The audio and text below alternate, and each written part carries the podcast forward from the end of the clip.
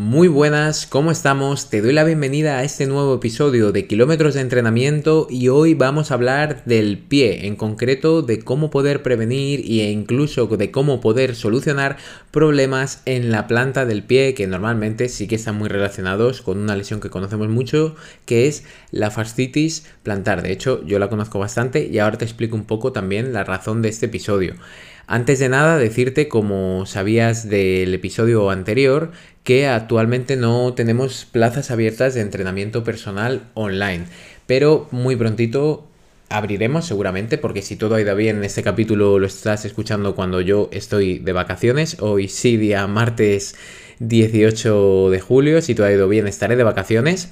Y cuando volvamos con más fuerza, con más ganas, no quería dejar el podcast de lado porque creo que es algo que sobre todo en verano ahora con rodajes, preparaciones que podemos tener de carreras que vienen a partir de otoño, me gusta que podáis tener los episodios de kilómetros de entrenamiento nuevos para los que lo seguís semana a semana, que sé que sois unos. Y también quería daros las gracias por estar ahí, por estar al otro lado, por seguir el podcast, porque sé que muchas veces me habláis, me decís, oye, muchísimas gracias, tu contenido me encanta pero también tengo que daros las gracias a vosotros, es algo bidireccional, ¿no? Como lo de los músicos que van a las ciudades y llegan y, oye, sois el mejor público de todos los que me, los que me he encontrado. Pues bueno, mi único público sois vosotros y vosotras y espero que, que realmente os guste y lo estéis disfrutando. Así que sin enrollarme más, quería introducir un poco por el porqué de este episodio y un poco mi infierno particular con la fascitis plantar que te hablé desde hace tiempo, que ya lo había superado, te dije cómo había estado trabajando para hacerlo y luego a raíz de una carrera en Madrid que es la MedLife de 15 kilómetros, a las dos semanas de la carrera donde di mucho, donde lo hice bastante fuerte, bastante rápido para mí. Em, volví a tener ciertas molestias, no tanto como la primera vez y lo que me llevó a tener que abandonar la maratón de, bueno, abandonar, renunciar a la maratón de Valencia de 2022 y claro, ya me empecé a preocupar, digo, ¿esto no se va a ir nunca o qué pasa? ¿no? Eso es un pensamiento también muy común que tenemos los corredores, ahí te doy tranquilidad y hoy vamos a ver por qué esta propuesta que vamos a ver hoy para el dolor en la planta del pie puede servir para un montón de lesiones, para un montón de molestias e incluso para prevenir un montón de ellas, ¿no? Porque es una propuesta bastante lógica en base a la carga del entrenamiento que llevamos. Pero como digo, ya me llevó a investigar muchísimo más acerca de la fascitis, ya había investigado bastante, pero a buscar ya propuestas más prácticas y todo, incluso acudir a una cita en una clínica podológica en Madrid con, bueno, con un podólogo súper profesional que además conocía y bueno, no me recomendó plantillas, que normalmente es algo que los podólogos sí suelen hacer, recomendar plantillas, y me dijo que tenía que hacer cierto ejercicio de fortalecimiento un poco diferente a lo que yo venía haciendo que yo conocía perfectamente, porque al final también tengo formación en redactación de lesiones y cuando me lo dijo me quedé con esa cara de como, ah, vale, si me estás contando lo que yo le cuento a mis deportistas, pero que yo no me estoy aplicando. Así que esa ha sido un poco la razón para empezar con este episodio. Así que sin más, no quiero enrollarme mucho más con la introducción, espero que estés pasando un muy buen verano, espero que te vayas a ir de vacaciones y si no lo has hecho, que te vayas pronto y comenzamos con este nuevo episodio de kilómetros de entrenamiento. Vamos a por ello.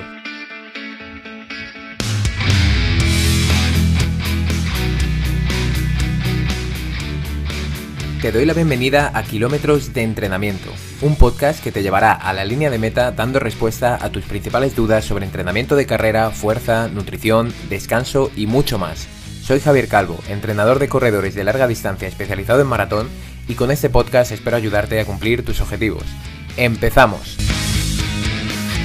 El dolor en la planta del pie es uno de los síntomas más comunes de la fascitis plantar y esta es una de las lesiones más comunes en corredores. Lo más normal cuando tienes ese dolor en la planta del pie es que acudas al médico y una vez realizado un diagnóstico pues te suele recomendar reposo porque es así, ¿no? Eh, y pensamos, esa es la única solución, no hay nada más que podamos hacer, es solo sentarme, ¿no? Y esperar a ver qué pasa. Pues aquí vamos a ver y quiero mostrarte alternativas para solucionar este problema, alternativas que respetan tu decisión de correr o hacer deporte en general y que además pueden hacer que cuando ya no te duela y quieras volver a correr, ese tejido dañado se encuentre incluso en mejor forma. Vamos a empezar con las posibles causas del dolor en la planta del pie. Siempre que hablamos de dolor en la planta del pie, pensamos en la fascitis plantar. Aunque no lo hayas sufrido, seguro que has oído hablar de ella.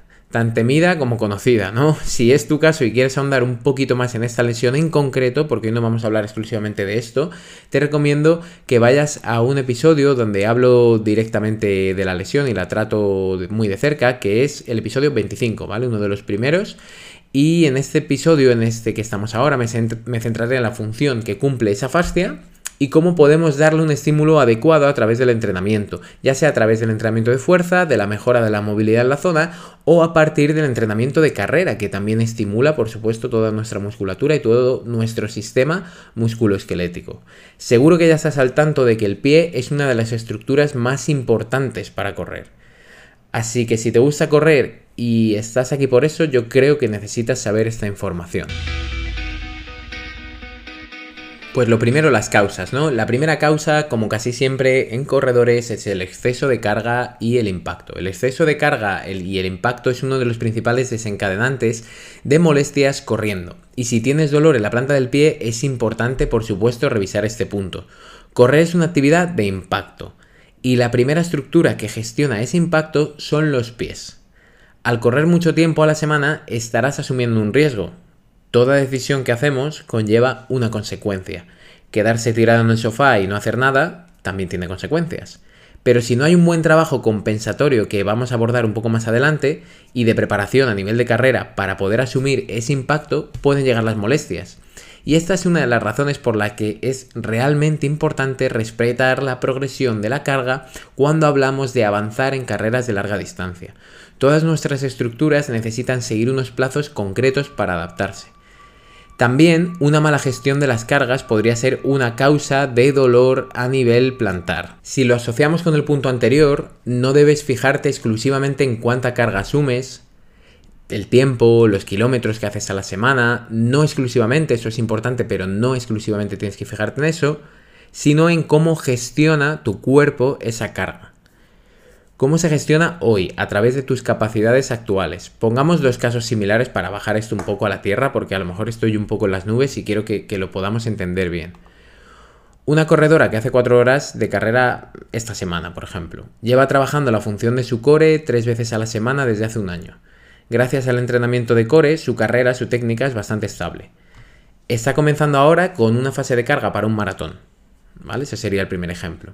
Y por otro lado tenemos un corredor que corre las mismas 4 horas a la semana, pero en este caso no realiza ningún tipo de entrenamiento de fuerza y solo acompaña su entrenamiento con estiramientos estáticos 3 veces por semana.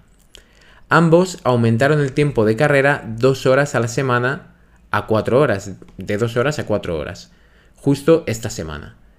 Y piensan mantener este aumento aproximado durante 6 semanas más. ¿Quién tiene más riesgo de lesión? Creo que la respuesta está clara. La corredora que ha tomado las riendas y ha decidido trabajar directamente sobre este factor de riesgo, o sea, la inestabilidad en su técnica de carrera es un factor de riesgo. En cambio, el otro corredor no. Y como resultado, su técnica de carrera es más inestable y reproduce patrones técnicos poco estables, que sumados al aumento de carga pueden llevarle a tener molestias. O sea, no es solo que aumentemos la carga, es que si nuestra técnica, si nuestra fuerza no soporta esa carga y no hace una buena gestión de las cargas y por lo tanto, como digo, de nuevo, nuestra técnica no es buena y no lo gestionamos bien, vamos a generar tensiones en diferentes zonas y el pie mm, puede tener esos problemas, pero ya vamos a adentrarnos en el pie, ¿no? ¿Cuáles son los factores de riesgo? cuando hablamos de dolor en la planta del pie? Bueno, pues el primero podrían ser los pies planos. ¿Vale? Sí, exacto, que gracias a esta condición te librabas del servicio militar obligatorio, o eso he oído. Pero no hago referencia a los pies planos como una condición estática, de tienes pies planos, punto, tus pies son planos. No, no, no. También como una condición dinámica. Cuando corremos, lo que más importante es, es cómo se adapta o cómo se comporta tu cuerpo mientras realizas la acción de correr. Un pie plano, que se aplana aún más en el momento del contacto con el suelo, es un problema para la, planta del pie y en concreto para la fascia. Al aplanarse en cada paso, si por ejemplo, sé que muchos a veces, bueno, muchos escucháis el podcast corriendo. Iba a decir, si buscas en internet fascia plantar y te haces una idea de cómo es, pero bueno, si vas corriendo, tranquilidad y lo miras luego, o quizás tengas una imagen, ¿no? De, cómo es una fascia. Pues bueno, al aplanarse el pie, si lo imaginamos, va a generar tensión en la fascia. Eso es lógico por cómo está dispuesta esta fascia plantar. Y va a provocar que poco a poco vaya sufriendo un poco más, vaya tensionándose un poco más y toda esa tensión acabe provocando pues lo que es una molestia, una inflamación, porque ya ahí el cuerpo está luchando para ver qué está ocurriendo ahí, ese daño que se ha podido producir y ya tenemos esa molestia, ¿no? Directamente. Entonces, esto de los pies planos es, es, lógico, ¿no? Si sumamos este exceso de tensión en la zona con cada paso a un aumento de la carga de carrera, que corremos más, como el que comentaba antes, pues ya tenemos el cóctel explosivo, ¿no? ¿Y cómo puedes comprobar esto? Pues bueno, lo primero es hacerlo de la mano de un profesional, ¿vale? Eso sería lo primero, porque si no sabes cómo poder evaluar un pie plano o la altura del arco plantar, pues sería interesante. Siempre, si no, te recomiendo que utilices vídeo viéndote correr, descalzo, descalza, para que puedas analizar la acción a posteriori, ¿no? Y verlo con tranquilidad y ver qué cosas están pasando en ese análisis de vídeo. A cámara lenta también si puede ser, cámara rápida, cámara lenta, y lo vas viendo mejor que a simple vista. Y también existe un test llamado test navicular o en inglés navicular drop aunque solo tiene el objetivo de analizar la caída del arco plantar en estático y nos da algo de pistas, pero también nos interesa verlo en estático y en dinámico. Eh, lo del test navicular y los estudios que voy a ir citando a continuación, como siempre, tienes un artículo de blog asociado a este episodio del podcast y vas a poder comprobar ahí toda la información que necesites. Otro factor de riesgo, aparte de los pies planos, aunque va un poco de la mano, ¿no? Si ves consecuencia una cosa de la otra, pues bueno, la debilidad en la musculatura del pie sería otro. Está relacionado con lo anterior, como he dicho, ¿no? Con los pies planos. Si la musculatura del pie no se encuentra fuerte y funcional, es más fácil que puedas reproducir un mecanismo como el del pie plano en dinámico. Si quieres conocer más sobre la musculatura del pie, puedes informarte mejor en el episodio en el que trato exclusivamente este tema, en el 50, ¿vale? En el episodio 50. Sé que hoy va a ser muchas referencias a estudios, a episodios anteriores, pero creo que poco a poco en el podcast vamos tratando temas y no me gustaría repetir para los que habéis escuchado desde el principio que parece a veces, o a mí me ocurren también en diferentes podcasts, que a veces siempre parece que se habla de lo mismo, de lo mismo, de lo mismo. Y yo con el entrenamiento de fuerza ya soy bastante insistente, así que os mando al episodio 50 en el caso de que queráis más información sobre el pie. Pero sí me gustaría nombrar tres grupos de músculos que puedes ayudar bastante con estos problemas del pie. El primero sería el tibial posterior. Es uno de los principales aductores de tobillo y gran encargado de controlar la pronación, la famosa pronación, sobre todo si esta es exagerada. La pronación es el movimiento en el que el pie y el tobillo se dirigen hacia adentro en el momento del contacto con el suelo. Puedes conocer más sobre esto de nuevo en el episodio 26, ¿vale? Vas a tener que tomar apuntes incluso. El flexor del dedo gordo, otro músculo importante. Es clave en el mantenimiento de la estabilidad del arco plantar y es uno de los principales protagonistas en el mecanismo de Windlass. Su correcto funcionamiento, el de mecanismo de Windlass, permite la compactación y la elevación del arco del pie, preparándolo para la fase de despegue durante la carrera. ¿vale? Ya tenemos el tibial posterior y el flexor del dedo gordo. La fuerza en gemelos y en sóleo, muy importante. Es una musculatura clave que todo corredor debe cuidar. Son los principales encargados del movimiento de flexión plantar del tobillo y este movimiento es el que se produce en el momento del impulso contra el suelo, cuando hacemos fuerza contra el suelo antes de despegar, antes de empezar a volar, a esa fase de vuelo que tenemos en la carrera. Pero es que además, en el momento del contacto, tienen un trabajo súper importante. A través de la contracción excéntrica en el gemelo y el sóleo, se encargan de amortiguar y de gestionar el impacto producido por el contacto y luego esa energía, cuando impactamos contra el suelo, se va a volver a utilizar en el despegue. Y estos son los tres ejemplos, ¿no? Tibial posterior, flexor de dedo gordo y musculatura gemelo sóleo de la pantorrilla. Pero podríamos sacar muchos más, desde el tibial anterior hasta musculitos pequeñitos que forman la musculatura intrínseca plantar y que tienen un protagonismo clave en la funcionalidad del pie en carrera o en marcha. Y seguimos para bingo con otro factor de riesgo, la falta de movilidad. Este es uno de los puntos clave. Para entender un poco mejor la importancia de la movilidad y su relación con el dolor, de nuevo te recomiendo el episodio 36, ¿vale? Pero independientemente de este episodio, me gustaría dejarte dos puntos clave para poder prevenir el dolor en la planta del pie. Lo primero, la dorsiflexión. La mejora en la movilidad del tobillo en relación a la flexión dorsal es de vital importancia para los corredores. Esta movilidad en el tobillo es dependiente de la flexibilidad en los gemelos y en el tendón de Aquiles. Por eso, en según qué casos, realizar estiramientos estáticos de toda la vida, además de entrenamiento de movilidad de tobillo, puede ser bastante interesante.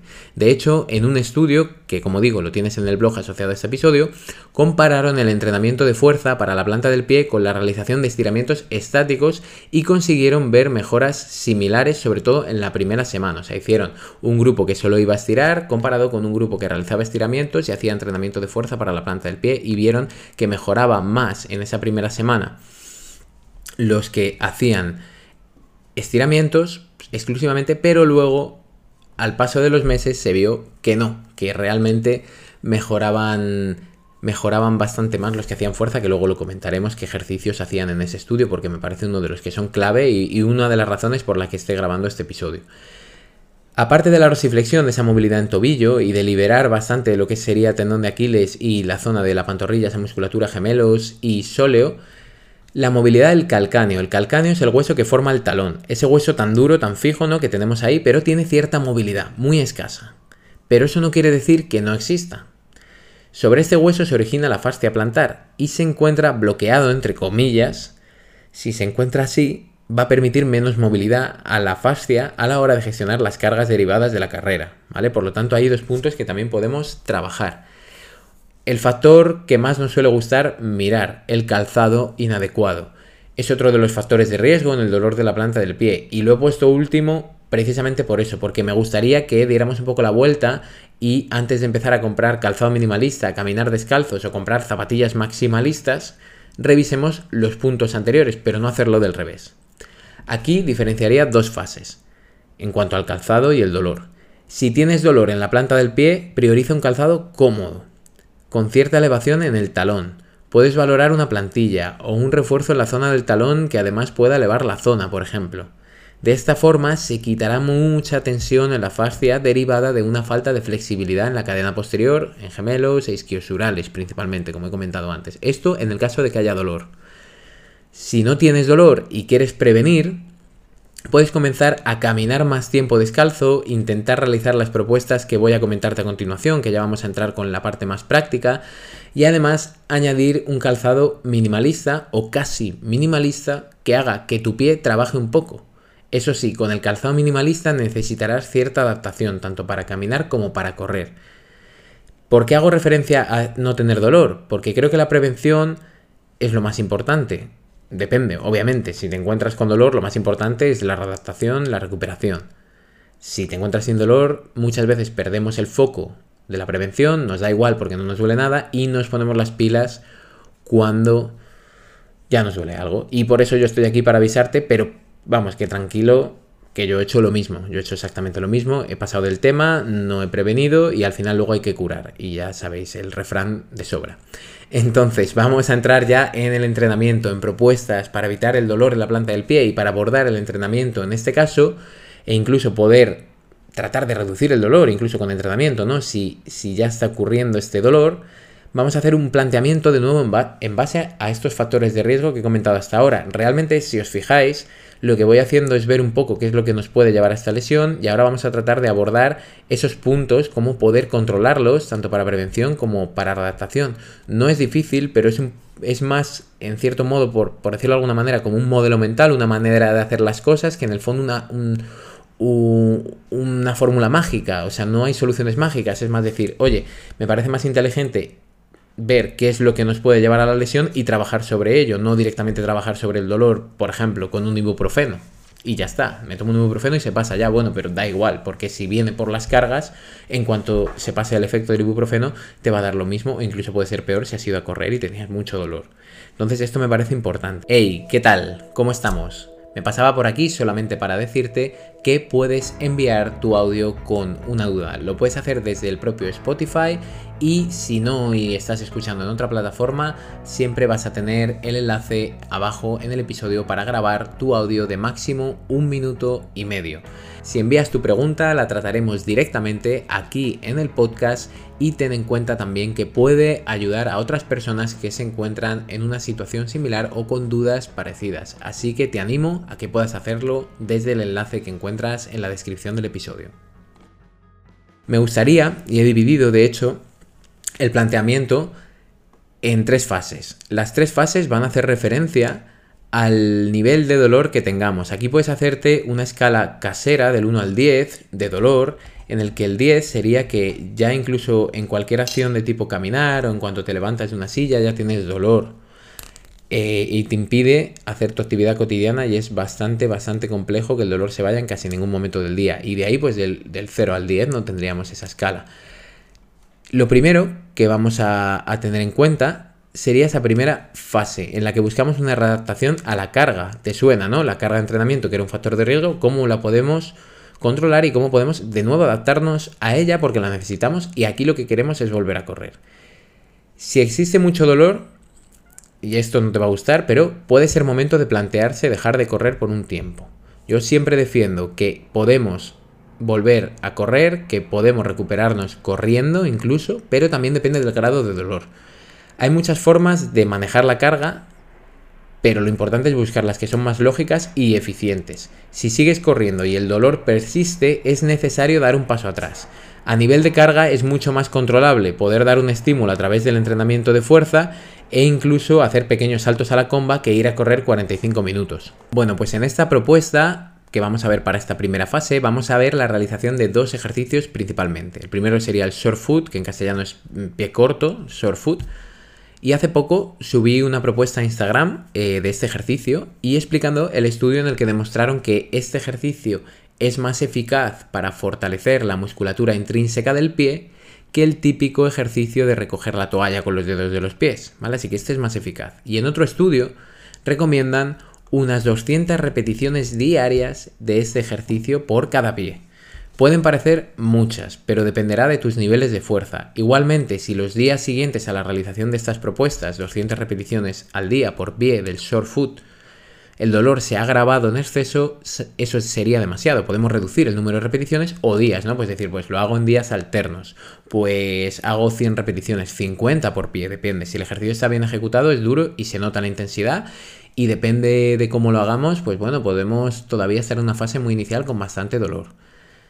El segundo ejercicio sería el excéntrico para la fascia plantar hacerlo a una pierna. El ejercicio está sacado de una investigación que he nombrado antes, de uno de los estudios, y consiste en poner los dos pies sobre una superficie elevada como un escalón, un cajón o un step de gimnasio, y solamente nos apoyamos por los dedos y los metatarsos, ¿no? La parte de las almohadillas de la parte delantera del pie. Y el resto del pie debe estar en el aire, ¿no? Como si estuvieras en las escaleras con los talones en el aire y debes colocar debajo de tus dedos, de los dedos de los pies, para que queden un poquito elevados, una toalla puede ser y así forcemos un poco el mecanismo de Windlass. Debes colocar algo para elevar los dedos, este mecanismo que he nombrado antes. Y desde esa posición deberás elevar los dos talones a la vez y descender con uno suavemente. Al menos 3 segundos por cada repetición. 3 segundos de descenso. Subes con 2, bajas lentamente y notarás tensión en la planta del pie. Subes con 2, bajas con 1.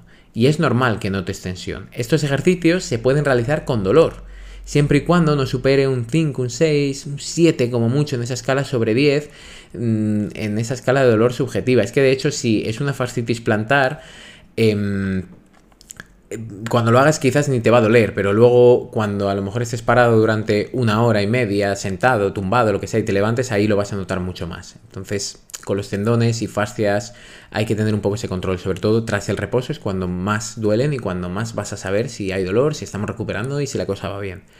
Y en cuanto a repeticiones de ese ejercicio, deberás estar cerca del fallo muscular.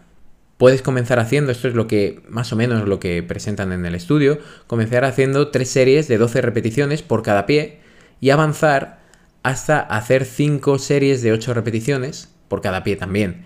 Si reduces las repeticiones, tendrás que aumentar los pesos. Puedes coger un peso y debes estar máximo a 4 repeticiones del fallo en todo momento. O sea que si haces esas 3 de 12 repeticiones por cada pie, te tienes que pensar que como mucho, mucho podrías llegar a 15, a 16 con ese peso, ¿vale? O sea que ya estás cerquita de, vamos, que es un ejercicio muy intenso. Porque lo que buscamos es estimular la zona, es importante. En el estudio observan grandes, grandes mejoras muy buenas, casi una reducción al 100% del dolor a los 3 meses de comenzar con el protocolo. También puedes incluir estiramientos estáticos de toda la zona posterior y trabajo de movilidad de tobillo para trabajar ese otro factor de riesgo que hemos comentado. Y pasamos a la segunda fase. Una vez el dolor ha disminuido, porque créeme, como digo en este, y dicen en este estudio, el dolor va a disminuir con el enfoque que te he dado anteriormente. Vale, pues comenzamos la carrera. Perfecto. ¿Puedo comenzar a correr lo mismo que estaba corriendo antes? No, lo siento mucho. Ahora los intervalos de caminar y correr, los cacos, van a ser tus aliados. Puedes introducir calentamientos con saltos a la comba en tus entrenamientos, por ejemplo, pero siempre controla los tiempos, controla la carga. A medida que vayas haciendo entrenamientos de caminar y correr, tienes que evaluar si reaparece el dolor tras unos días. Si es así, puedes reducir un poco los tiempos. Si no, pues seguimos aumentando, seguimos intentando correr un poquito más de tiempo. Lo normal es que la fascia se vaya adaptando, porque si no hay dolor, lo normal de nuevo es que el tejido esté reparado. Y con los cacos te diría que debes controlar el tiempo total de la sesión. Obviamente no es lo mismo hacer una sesión de media hora y que todo vaya bien, hacer una de 50 minutos y que justo esos días después de esa sesión más larga, independientemente de que hayas caminado la mayoría del tiempo, duele más, has hecho una sesión más larga, ¿vale? Entonces controlamos el tiempo total, controlamos el tiempo total de carrera, también controlaríamos la duración de cada intervalo corriendo, para poder intentar aumentarlo en el caso de que no haya problemas y el número de intervalos corriendo sobre todo. Jugando con estas variables y aumentando de manera progresiva, seguro que llegarás a niveles muy cercanos de verdad a los anteriores. O sea, es normal que en una fase tan inicial con una lesión, la que sea, lo veamos todo muy negro, pero luego tenemos que ir readaptándonos. Entonces, lo primero que hemos hecho ha sido readaptarnos a una carga muy controlada a través de un entrenamiento de fuerza y ahora vamos a readaptarnos a una carga menos controlada a través de la carrera, pero jugando con esos cacos. También puedes incluir eh, saltos a la comba, por ejemplo, en el calentamiento de tus entrenamientos de fuerza. Pero igual, de nuevo, controlamos un poquito el tiempo. No voy a hacer un calentamiento para el entrenamiento de fuerza de 20 minutos de saltos a la comba sin parar si veo que eso me puede estar provocando dolor. Y ahora sí, llegamos a la fase final. ¿Cuál es la fase final? Pues una vez estamos bien y no hay dolor, enhorabuena, toca prevenir, ¿vale? Toca no volver al punto en el que estábamos antes. Y perfecto, si hemos llegado hasta aquí, pues estamos sumando ya kilómetros de entrenamiento, ¿no? Nunca, mejor dicho. ¿Y ahora qué hacemos? Pues ahora deberás seguir con los ejercicios de la primera fase. Tendrás más libertad para hacerlos menos veces a la semana. Eso sí, esos ejercicios, esos dos, esas dos propuestas que he comentado pueden ser interesantes, puedes variar también, pero no olvides no introducirlo. O sea, recuerda que un mantenimiento a nivel de fuerza es fácil de conseguirlo entrenando entre una y dos veces semanales un músculo, una función, ¿no? Como una flexo-extensión. O sea, tienes que mantener un estímulo de entre una y dos veces a la semana. Y no te olvides de hacerlo, porque si no, si sigues sin controlar la carga y abandonas el entrenamiento de fuerza, la recaída es que va a estar asegurada. Y eso es lo que queremos evitar a toda costa. Y tampoco pierdas de vista el entrenamiento de estas capacidades complementarias al running, la fuerza y la movilidad. No te centres solo en el pie ahora, ¿no? Porque hayas pasado por, por un periodo de molestias como este. Debes seguir fortaleciendo a nivel global para evitar que ocurran otros tipos de lesiones, para reducir esos factores de riesgo que también existen para otro tipo de lesiones, como pueden ser em, tendinopatía de Aquiles, como puede ser tendinopatías rotulianas, como el síndrome de cintilla tibial, ¿vale? Lesiones que tienen factores de riesgo muchas veces muy comunes. Y lo dicho, ¿no? Enfoque de fuerza a nivel global más esos ejercicios porque sabíamos que ahí podía haber una debilidad si es que con previos análisis, como he dicho, salió que necesitábamos fortalecer. Así que esto te lo en cuenta, ¿no? En esta, esta escalera que te he dicho de progresión, que iríamos de ese control de la carga inicial, esa adaptación a la carga, readaptación a la carrera y una fase final de prevención, se puede incluir por supuesto, en otro tipo de lesiones, siempre y cuando se escojan los ejercicios específicos para cada uno de los casos. Pues si a lo mejor es una tendinopatía a nivel rotuliano, va a haber ejercicios diferentes, va a haber zonas diferentes que tengamos que trabajar, movilizar y fortalecer. Pero al final, esa escalera, esta progresión por fases, es la misma y, va a seguir siéndolo. O sea que, y de hecho ya digo, hay evidencia, estudios que demuestran que el camino es este. Entonces espero que te haya servido, que lo tengas en cuenta, que no haya sido todo un batiburrillo de conceptos técnicos a lo bestia y que te ayude como siempre, como siempre, a seguir sumando kilómetros de entrenamiento. Espero que disfrutes del verano y sobre todo si las tienes, que disfrutes de las vacaciones. Un saludo y nos vemos, hablamos en próximos episodios.